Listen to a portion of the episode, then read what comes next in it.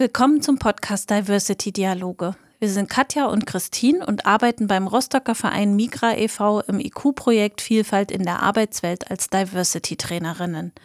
In unserer täglichen Arbeit versuchen wir in Workshops und Trainings gemeinsam mit unseren Teilnehmenden ihre und unsere interkulturellen und Vielfaltskompetenzen weiterzuentwickeln. In unserem Podcast steht das Thema Diversity im Mittelpunkt, das wir von möglichst vielen Seiten beleuchten wollen. Deshalb nehmen wir in jeder Folge einen Teilaspekt genauer unter die Lupe. Dabei schauen wir auch immer, wie und wo sich Querverbindungen zu unserem Alltag und zur täglichen Arbeit ziehen lassen. Wir haben ja nun schon viel über Diversity Management gesprochen und welche Aspekte so dazugehören. Und neben einer vielfaltsbewussten Führung und einer vielfaltssensiblen Veranstaltungsplanung ist natürlich auch das Thema vielfaltsbewusste Personalarbeit ein essentieller Baustein, um das Unternehmen in Hinsicht auf Diversity aufzustellen. Damit das gut funktioniert, ist die vielfaltsorientierte Personalarbeit ein zentraler Faktor des Vielfaltsmanagements in einer Organisation.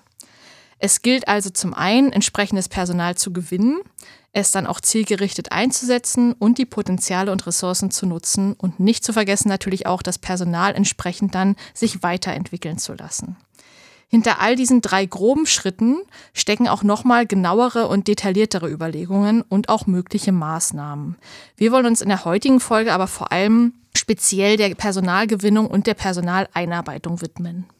Und ein erster Gedanke, den man sich da vielleicht machen könnte, wäre tatsächlich mal zu überlegen, signalisiere ich denn mit den Medien, die ich nutze, nach außen tatsächlich auch schon meine Einstellung zum Thema Vielfalt und die Werte, die ich damit verbinde.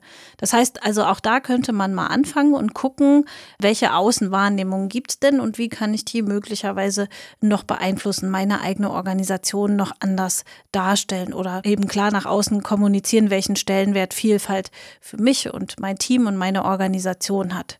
Das ginge zum Beispiel über Plattformen, die tatsächlich genutzt werden, um Organisationen als Arbeitgeber zu bewerten. Und da könnte ich mir überlegen, vielleicht meine eigene Belegschaft mal darum zu bitten, auf einer solchen Plattform die eigene Organisation zu bewerten. Also auch Aussagen darüber zu treffen, welche Werte bei uns eine große Rolle spielen und wie die Zusammenarbeit hier funktioniert. Denn so bekommen dann potenzielle BewerberInnen einen ganz guten Einblick über die Arbeit in meiner Organisation und das nicht aus meiner Perspektive, weil ich es auf eine bestimmte Art und Weise beschreibe, sondern ganz klar aus der Perspektive der Menschen, die jetzt schon in meinem Team arbeiten.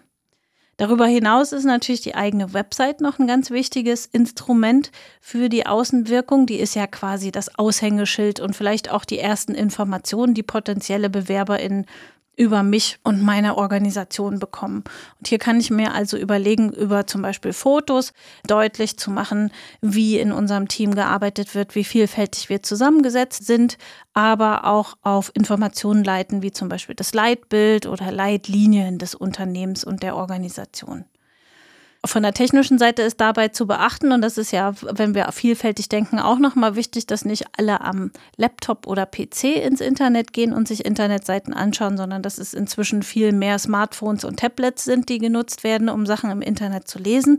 Das heißt, meine Seite sollte auch entsprechend technisch ausgerüstet sein, dass alles, was ich vermitteln möchte, sich auch da gut sehen und lesen lässt. Vor allem, wenn ich die Webseite auch dafür nutzen möchte, ganz spezifisch nach neuen Mitarbeitenden zu suchen, also Stellen auszuschreiben. Genau, also Stellenausschreibung ist jetzt auch schon mal ein gutes Stichwort denn da wollen wir nochmal genauer drauf schauen. Denn in dem Zusammenhang mit Stellenausschreibung sind natürlich einige Überlegungen anzustellen, wenn ich dann auch dafür sorgen möchte, dass ich ein möglichst vielfältiges Team zusammenstelle und bei mir beschäftige. Eine der ersten Überlegungen wäre natürlich erstmal so eine Bestandsanalyse durchzuführen, wie meine bestehende Belegschaft denn bislang aussieht. Also den Blick einfach mal nach innen wenden und schauen, wie setzt sich meine Organisation bislang zusammen? Habe ich überhaupt schon ein buntes Team mit verschiedenen Hintergründen und Werteorientierungen? Und wenn ja, trifft das dann auch auf alle Hierarchieebenen zu? Oder äh, ist beispielsweise die Geschäftsführung davon ausgenommen? Wenn man dann die entsprechenden Lücken für sein Unternehmen aufgedeckt hat, geht es daran, die Stellenanzeige entsprechend auszugestalten und auch darauf zu achten, keine Formulierungen zu verwenden, die möglicherweise eine bestimmte Gruppe von vornherein dann ausschließt. Suche ich jetzt zum Beispiel im Bereich Mehrsprachigkeit, dann sollte natürlich Deutsch auf Muttersprachenniveau keine Voraussetzungen sein, um diese Stelle zu besetzen. Oder wenn ich im Bereich Gendervielfalt suche, dann sollte natürlich die Stellenanzeige auch hier konkrete Ansprachen treffen und so unüberlegte Formulierungen wie das generische Maskulinum sollten auf jeden Fall vermieden werden. Eine andere Frage ist die danach, wo ich meine Ausschreibungen platziere, also welche Medien nutze ich, welche Orte auch im reellen Leben wähle ich und insbesondere dann auch, wenn ich weiß, welche bestimmte Zielgruppe möchte ich ansprechen, da lohnt es sich dann natürlich auch nochmal darüber nachzudenken, wo hält sich denn diese Gruppe medial auf, aber auch im realen Alltag. Also wo könnten sie über meine Ausschreibung stolpern, beispielsweise jetzt bestimmte Supermarktketten oder auch entsprechende Kultureinrichtungen sind vielleicht hier noch zu, in Erwägung zu ziehen. Es kann aber auch ratsam sein, sich an entsprechende Organisationen direkt gleich zu wenden. Also wenn wir mal beim Beispiel der Mehrsprachigkeit bleiben, könnte man sich vielleicht an einige Migrantenorganisationen wenden oder man könnte sich an Beratungsstellen wenden, die viel mit meinem Publikum, was ich ansprechen möchte oder suche, zu tun haben. Und neben der eigenen Webseite sollte man natürlich auch andere Online-Stellenbörsen zu Rate ziehen und dort seine Ausschreibungen veröffentlichen und natürlich auch soziale Medien nutzen. Empfehlenswert ist dabei vor allem auch soziale Medien zu nutzen, die die eigenen Mitarbeitenden nutzen. Und wenn wir jetzt nochmal auf die sozialen Medien schauen, dann sind die natürlich so oder so unabhängig von den Stellenausschreibungen auch nochmal ein gutes und unterstützendes, hilfreiches Mittel. Denn hier kann man natürlich aktiv seinen Arbeitsalltag dazu auch nutzen, um nochmal mit Fotos und Beiträgen die eigene Haltung und den Umgang mit Vielfalt darzustellen und auch auf diese Weise dann schon mal potenzielle neue Mitarbeitende auf die Organisation aufmerksam zu machen und möglicherweise vielleicht auch für die eine oder andere Initiativbewerbung zu sorgen.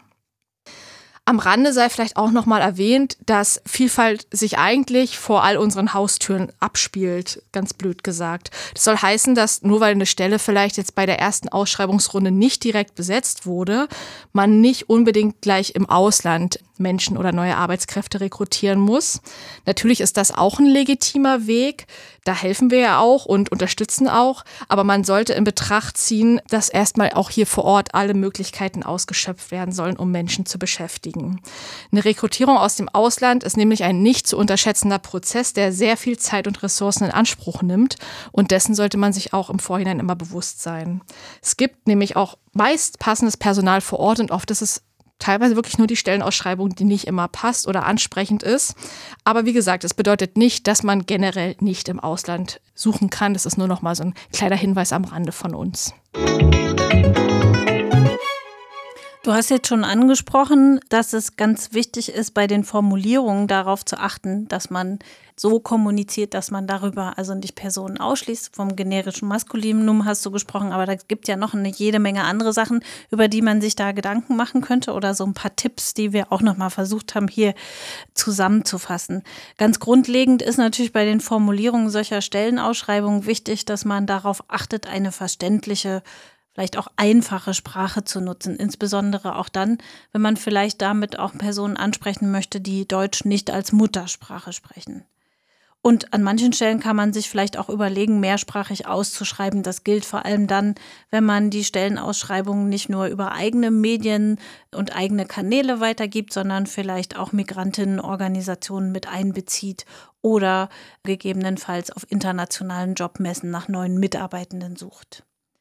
Wenn man auf den Inhalt der Stellenausschreibung guckt, da gibt es auch noch mal so ein bisschen was zu überlegen, was man da an Formulierungen entsprechend einbringt. Und eine der wichtigen Sachen ist, dies nicht nur bei der Formulierung zu überlegen, sondern tatsächlich auch insgesamt, wenn ich die neue Stelle besetze, welche der Anforderungen die ich stelle, nämlich muss und welche der Anforderungen Wunschanforderungen sind. Darüber sollte man sich selber erstmal im Klaren sein als Organisation und das dann aber auch deutlich im Rahmen dieser Stellenausschreibung kommunizieren.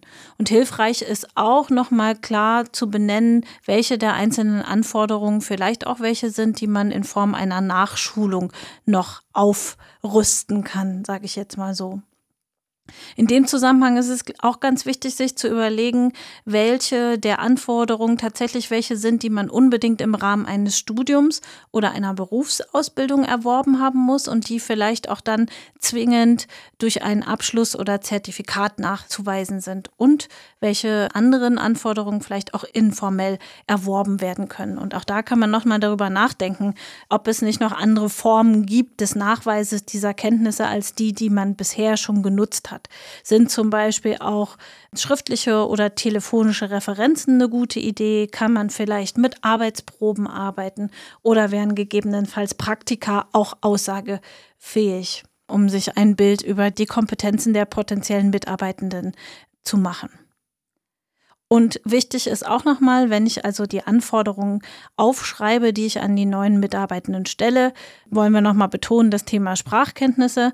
Also auch da sich nochmal klar Gedanken darüber zu machen, ob es wirklich notwendig ist, dass eine Person für die Stelle, die besetzt werden soll, wirklich Deutsch auf Muttersprachniveau spricht.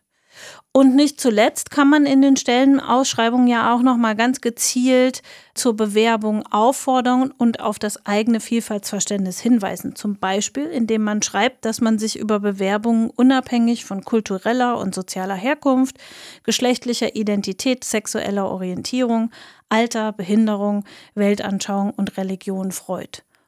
Und eine weitere Überlegung wäre natürlich auch grundsätzlich das anonymisierte Bewerbungsverfahren einzusetzen, also auf persönliche Angaben wie Name, Alter, Familienstand, Herkunft oder Fotos zu verzichten. Das haben wir ja auch in einer unserer Folgen schon einmal etwas ja, konkreter beleuchtet. Und umsetzen kann man das beispielsweise, indem man als Arbeitgeberin entweder aktiv dazu auffordert, diese Sachen wegzulassen oder halt die Bewerbungsunterlagen entsprechend anonymisiert, bevor man sie dann zu den Personalverantwortlichen weiterleitet. Man könnte auch Bewerbungsformulare erstellen, die zum Beispiel die persönlichen Angaben auf einer Seite stehen haben und auf einer anderen Seite dann die Angaben zur Ausbildung, zu den Erfahrungen und Motivationen, die für die Stelle relevant sind. Und im Auswahlverfahren wird dann auch erstmal nur diese Seite mit den Ausbildungsinformationen und so weiter beachtet und gar nicht die mit den persönlichen Angaben. Im Bewerbungsgespräch ist das natürlich so eine Sache mit der Anonymität. Das kann man dann da nicht mehr ganz aufrecht erhalten. Aber auch hier gibt es natürlich Prozesse oder beziehungsweise Möglichkeiten, den Prozess diversitätsorientiert zu gestalten. Ausgangspunkt ist hier natürlich wieder, dass klar ist, was sind die Anforderungen, die ich mit der Stelle an meine neuen Mitarbeitenden konkret stelle und dann im Gespräch auch wirklich nur diese Anforderungen zu prüfen. Wichtig ist auch, sich ja nicht vom Verhalten des Gegenübers beirren zu lassen, denn kulturell laufen natürlich Bewerbungsgespräche in anderen Ländern auch anders ab und da ist jetzt der Standard, wie es hier bei uns in Deutschland läuft, oft nicht bekannt und selbst wenn man sich damit in der Theorie beschäftigt, heißt das nicht, dass man dann nachher mit Nervosität im Gespräch alles wirklich richtig macht. Also ich denke da an Beispiele wie Formulierungen von Stärken und Schwächen, was vielen so nicht geläufig ist, wie wir das hier oft schon durch hatten oder ähm, auch Begrüßungsformeln, die hier halt anders sind und äh, Menschen vielleicht kurz irritieren können und dann zu anderen Handlungen veranlassen. Also wichtig ist, konkrete Fragestellungen zu formulieren und sich vor allem auch auf die Kompetenzen, die für die Stelle nötig sind, zu beziehen und sich nicht von anderen Sachen aus dem Konzept bringen zu lassen oder dann die Menschen dahingehend zu verurteilen und somit Nachsicht zu haben. Auch bei den Gesprächen sollte man natürlich über Ort und die Medien gezielt nachdenken. Also ist der Ort, wo ich mein Gespräch durchführen möchte, wirklich einfach und barrierefrei zu erreichen? Also fahren öffentliche Verkehrsmittel hin, denn nicht jeder hat ja ein Auto. Oder ist ein Gespräch vielleicht sogar über Videotools möglich? Also hat meine Zielgruppe die entsprechenden technischen Voraussetzungen vor Ort? Und kann das meine Organisation umsetzen. Denn das erleichtert Personen vielleicht auch An- und Abreise zeitlich einzusparen und dann auch so ein Gespräch in einen recht vollen Alltag zu integrieren, wenn wir daran denken, dass viele ja Familie haben oder vielleicht auch beruflich eingespannt sind oder auch ehrenamtliche Verpflichtungen haben. Im Gespräch sind auch unterschiedliche Perspektiven sehr hilfreich. Klar, deswegen ist es umso wichtiger, dass mehrere Personen an den Interviews teilnehmen. Das ist glücklicherweise ja in den meisten Bewerbungsgesprächen heutzutage schon der Fall. Und hier auch nochmal der Hinweis auf die Wahrnehmungsverzerrungen, die wir ja in Folge 4 unseres Podcasts zur Unconscious Bias schon genauer besprochen haben. Hier ist idealerweise allen Beteiligten im Vorhinein klar, dass es so gut wie unmöglich ist, natürlich objektive Entscheidungen zu treffen. Aber es gibt eine Möglichkeit, das so ein bisschen auszugleichen. Beispielsweise, wenn man die Kandidatinnen auch einlädt, Probe zu arbeiten und dann kann man sich ein umfassenderes Bild machen, als jetzt nur die Person im Bewerbungsgespräch zu erleben. Und das gilt natürlich dann auch, um diese Person im Team, im Bestandspersonal zu erleben und auch die Möglichkeit zu geben, dass die sich untereinander ein Bild davon machen können, wie die jeweils anderen Personen so sind und arbeiten. Ja, und also wenn du jetzt gerade das Thema Reflexion, Selbstreflexion nochmal ansprichst, da kommt mir noch ein Gedanke, der sicherlich da auch ganz wichtig ist. Das haben wir ja insgesamt schon gesagt, wenn man auf diese Vielfaltsprozesse, diese Organisationsentwicklungsprozesse schaut, gilt es immer auch mal zu gucken, was man eigentlich gerade so macht und an welchen Stellen man optimieren kann. Das gilt natürlich auch für Bewerbungsprozesse. Auch hier ist es durchaus ratsam, Personen, die sich bei der Organisation beworben haben, ob es nun welche sind, die man genommen hat oder welche, die leider abgelehnt werden mussten, im Nachgang nochmal zu bitten, vielleicht eine Rückmeldung dazu zu geben, wie sie das Bewerbungsverfahren so empfunden haben. Also welche, wie war die Ansprache, wie haben sie die Fragen im Gespräch empfunden, welchen Eindruck hat die Organisation insgesamt gemacht, vielleicht auch nochmal dazu, wie sind sie überhaupt auf die Stelle aufmerksam geworden und so weiter. Da könnte man also einen Fragebogen erstellen, den man dann den KandidatInnen im Nachhinein zusendet, mit der Bitte nochmal eine Rückmeldung zu geben. Das hilft natürlich ungemein dabei, sich insgesamt im gesamten Prozess auch weiterzuentwickeln, nochmal ganz neue Perspektiven zu sehen und vielleicht nochmal ganz anderen, eine ganz andere Herangehensweise zu finden. Mhm. Finde ich einen wichtigen Punkt und vielleicht auch hier, wenn es möglich ist, diesen Fragebogen dann wieder anonymisiert zu erstellen, weil ich glaube, dann erhält man vielleicht ein größeres Feedback, vor allem in Anbetracht dessen, wenn Personen vielleicht nicht genommen wurden. Mhm. Aber wenn man sich dann letztlich für eine Kandidatin entschieden hat, geht es natürlich dann auch darum, wie gestaltet sich die Ankunft in der Organisation und wie werden die neuen Mitarbeitenden eingearbeitet es zeugt auf jeden Fall von Wertschätzung, wenn man als neu eingestellte Mitarbeiterin merklich ins Team aufgenommen wird. Also soll heißen, der Arbeitstag sollte jetzt nicht so einfach nebenbei vonstatten gehen, ohne dass jemand bemerkt, dass man jetzt da ist und am neuen Arbeitsplatz sitzt, sondern es sollte von allen Zeit eingeplant werden, die neue Person zu begrüßen.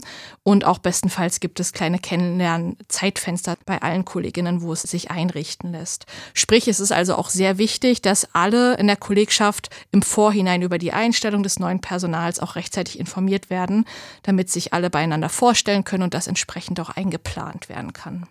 Ein weiterer wichtiger Aspekt finde ich auch nochmal, dass alle wichtigen Arbeitsmaterialien am ersten Tag oder zumindest in den ersten Tagen bereitstehen, die man so braucht. Auch so Kleinigkeiten wie ein gedrucktes Namensschild oder dass die PC-Zugänge alle schon beantragt und vorhanden sind, zeugen natürlich von Wertschätzung und Aufmerksamkeit. Und so kann auch der Arbeitsstart recht problemlos vonstatten gehen und die neue Person fühlt sich dann auch direkt gut im Team aufgenommen und bestenfalls wohl und merkt halt auch, okay, es handelt sich hier um eine sehr organisierte oder ein organisiertes Unternehmen, was mit meinem Start schon lange gerechnet hat und sich auch auf meine neue Arbeit sozusagen oder auf meine Arbeit im Team freut. Ja, und das sollte sich natürlich dann nicht nur am ersten Tag abspielen, sondern gegebenenfalls in den, in den ersten Wochen abspielen. Und da wollten wir jetzt nochmal ein bisschen genauer auf die fachliche Einarbeitung schauen, die ja in den ersten Tagen und Wochen der neuen Arbeit so stattfindet. Denn auch hier kann man sehr deutlich zeigen, wie vielfaltsbewusst und vielfaltssensibel man so arbeitet und vorgeht. Und da lohnt es sich tatsächlich auch nochmal zu gucken, wie bisher die Einarbeitung gelaufen ist im Unternehmen und ob es nicht an der einen oder anderen Stelle vielleicht auch nochmal Umgestaltungsmöglichkeiten gibt. Wir denken ganz spezifisch also jetzt an die Gestaltung eines vielfaltsbewussten Einarbeitungskonzepts. Und mit Einarbeitungskonzept meinen wir tatsächlich auch einen recht detaillierten Plan, ein Konzept, eine Übersicht dazu, wie die fachliche Einweisung neuer Mitarbeitenden, neuer Mitarbeitender aussehen soll. Also eine ganz detaillierte Beschreibung, wie die einzelnen Lernphasen aussehen, welche bestimmten Arbeitsbereiche, Sachverhalte gezeigt werden sollen, wer das dann zeigen kann, welche Materialien und Unterlagen dafür gebraucht werden, vielleicht auch was dazu, wie und in welchen Schritten das das geübt werden soll und natürlich auch Informationen dazu, wann jeweils vielleicht nochmal Feedbackgespräche stattführen sollen und in welcher Länge und in welchem Rahmen. Auch hier gilt also dann, ähnlich wie bei Stellenausschreibungen, dass eine verständliche Sprache gewählt werden soll. Das heißt, dass man sich vielleicht sogar an der einfachen Sprache bedient also mit kurzen, klaren Sätzen und sehr gebräuchlichem Vokabular arbeitet, damit möglichst viele verschiedene Personen die Zusammenhänge auch gut verstehen können. Und unterstützen kann man das nochmal durch aussagekräftige Visualisierung, also Fotos von bestimmten Arbeitsabläufen oder verschiedenen Materialien, aber auch Zeichnungen können durchaus helfen. Und eventuell kann man sich auch überlegen, an der Stelle mit Übersetzungen in verschiedene Sprachen zu arbeiten, je nachdem, was eben die Anforderungen auch die an die Stelle sind, die kommunikativen Anforderungen. Ganz insgesamt ist wichtig, dass man ein sehr strukturiertes, gut nachvollziehbares Konzept erstellt, dass es also sozusagen eine Ordnung und Struktur mit sich bringt und gleichzeitig im Idealfall aber auch flexibel einsetzbar ist. Das Ziel eines solchen vielfaltsbewussten Einarbeitungskonzeptes ist ja möglichst passgenau zu sein. Das heißt also den Bedürfnissen, Erfahrungen und Voraussetzungen der neuen Mitarbeitenden entsprechend einsetzbar zu sein. Und deshalb soll es auch Klarheit über die Anforderungen und Arbeitsaufgaben schaffen und nicht die neuen Mitarbeitenden in irgendeiner Form erziehen. Man geht ja davon aus, dass da entsprechende Arbeitserfahrungen und auch Ausbildung da sind. Aber es kann dafür sorgen, dass die Personen eben recht schnell, selbstständig und verantwortungsvoll mitarbeiten können, wenn es denn klar und strukturiert die Anforderungen wiedergibt. Wenn wir über Flexibilität und Passgenauigkeit sprechen, wäre vielleicht auch noch mal zu überlegen, wie man die Einarbeitung jetzt strukturiert. Also gibt es da bestimmte Punkte, die tatsächlich chronologisch abgearbeitet werden müssen? Oder könnte man das Einarbeitungskonzept auch so gestalten, dass einzelne Arbeitsthemen vielleicht dann bearbeitet werden können, wenn das gerade zeitlich und inhaltlich gut passt? Ideal ist, wenn die Personen, die neu ins Unternehmen, in die Organisation kommen, sich bei der Einarbeitung auch von einzelnen Personen gut begleiten lassen können. Das heißt also, jemanden genannt bekommen, die also die neuen Mitarbeitenden bei der Einarbeitung begleiten. Und da wäre ideal, wenn das auf Augenhöhe passiert. Das heißt also auch die Erfahrungen der neuen Mitarbeitenden mit einbezogen werden können. Man könnte sich aber vielleicht auch überlegen, zu den einzelnen Arbeitsthemen dann ganz individuell Personen zu benennen, die an der Stelle dann AnsprechpartnerInnen sind, weil man so die Möglichkeit hat, noch flexibler mit der Einweisung umzugehen und die einzelnen Schritte dann zu bearbeiten, wenn sie gerade in die Arbeitsabläufe passen und wenn sich auch genug Zeit dafür ergibt. Und hier ist ähnlich wie das, was ich vorhin zu den Stellenausschreibungen gesagt habe, also zum Bewerbungsprozess, auch, auch beim Einarbeitungsprozess ist es durchaus hilfreich, nochmal über Feedbackrunden so ein bisschen zu ermitteln, inwiefern das, was man denn aktuell so durchführt, tatsächlich auch erfolgreich läuft. Heißt also, Mitarbeitende, die schon durchs Einarbeitungskonzept gelaufen sind, mal zu fragen, was denn gut funktioniert hat, was ihnen dabei gut gefallen hat, was ihnen vielleicht noch gefehlt hat, was man noch mit aufnehmen könnte und was man gegebenenfalls noch optimieren könnte. Insgesamt gilt natürlich, dass wenn ich ein vielfältiges Team haben möchte, ich Menschen habe, die unterschiedliche Erfahrungen haben, vielfältige Perspektiven haben, aber auch ganz unterschiedliche Lernstile haben und insofern natürlich auch vielfältige Einarbeitungsweisen in Betracht gezogen werden müssen und nicht ein Schema F existieren kann, das für jede neue Person, die in die Organisation kommt, gleichermaßen passt und erfolgreich funktioniert. Ja, man sieht also, dass vielfaltsbewusste Personalarbeit wirklich einen großen Teil des Diversity Managements darstellt, die viele Komponenten beinhaltet. Und natürlich muss man jetzt nicht jeden einzelnen Punkt zu 100 Prozent genauso umsetzen, wie wir das hier beschrieben und erläutert haben. Und auf den ersten Blick scheint es auch wirklich sehr umfangreich, vielleicht auch zeitlich nicht unbedingt für jede Organisation gleichermaßen gut zu stemmen.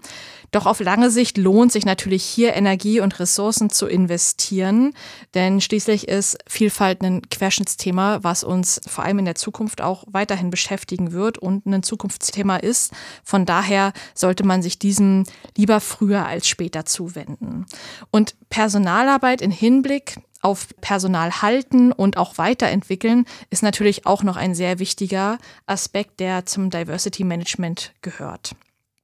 Zum Thema vielfaltsorientierte Personalarbeit im Allgemeinen, also mit den Punkten, die wir heute angesprochen haben, aber auch in Hinsicht auf Personal binden und weiterentwickeln, gibt es einen kostenfreien Online-Kurs des IQ-Netzwerkes, den man auf www.vielfalt-gestalten.de finden kann und sich anschauen kann.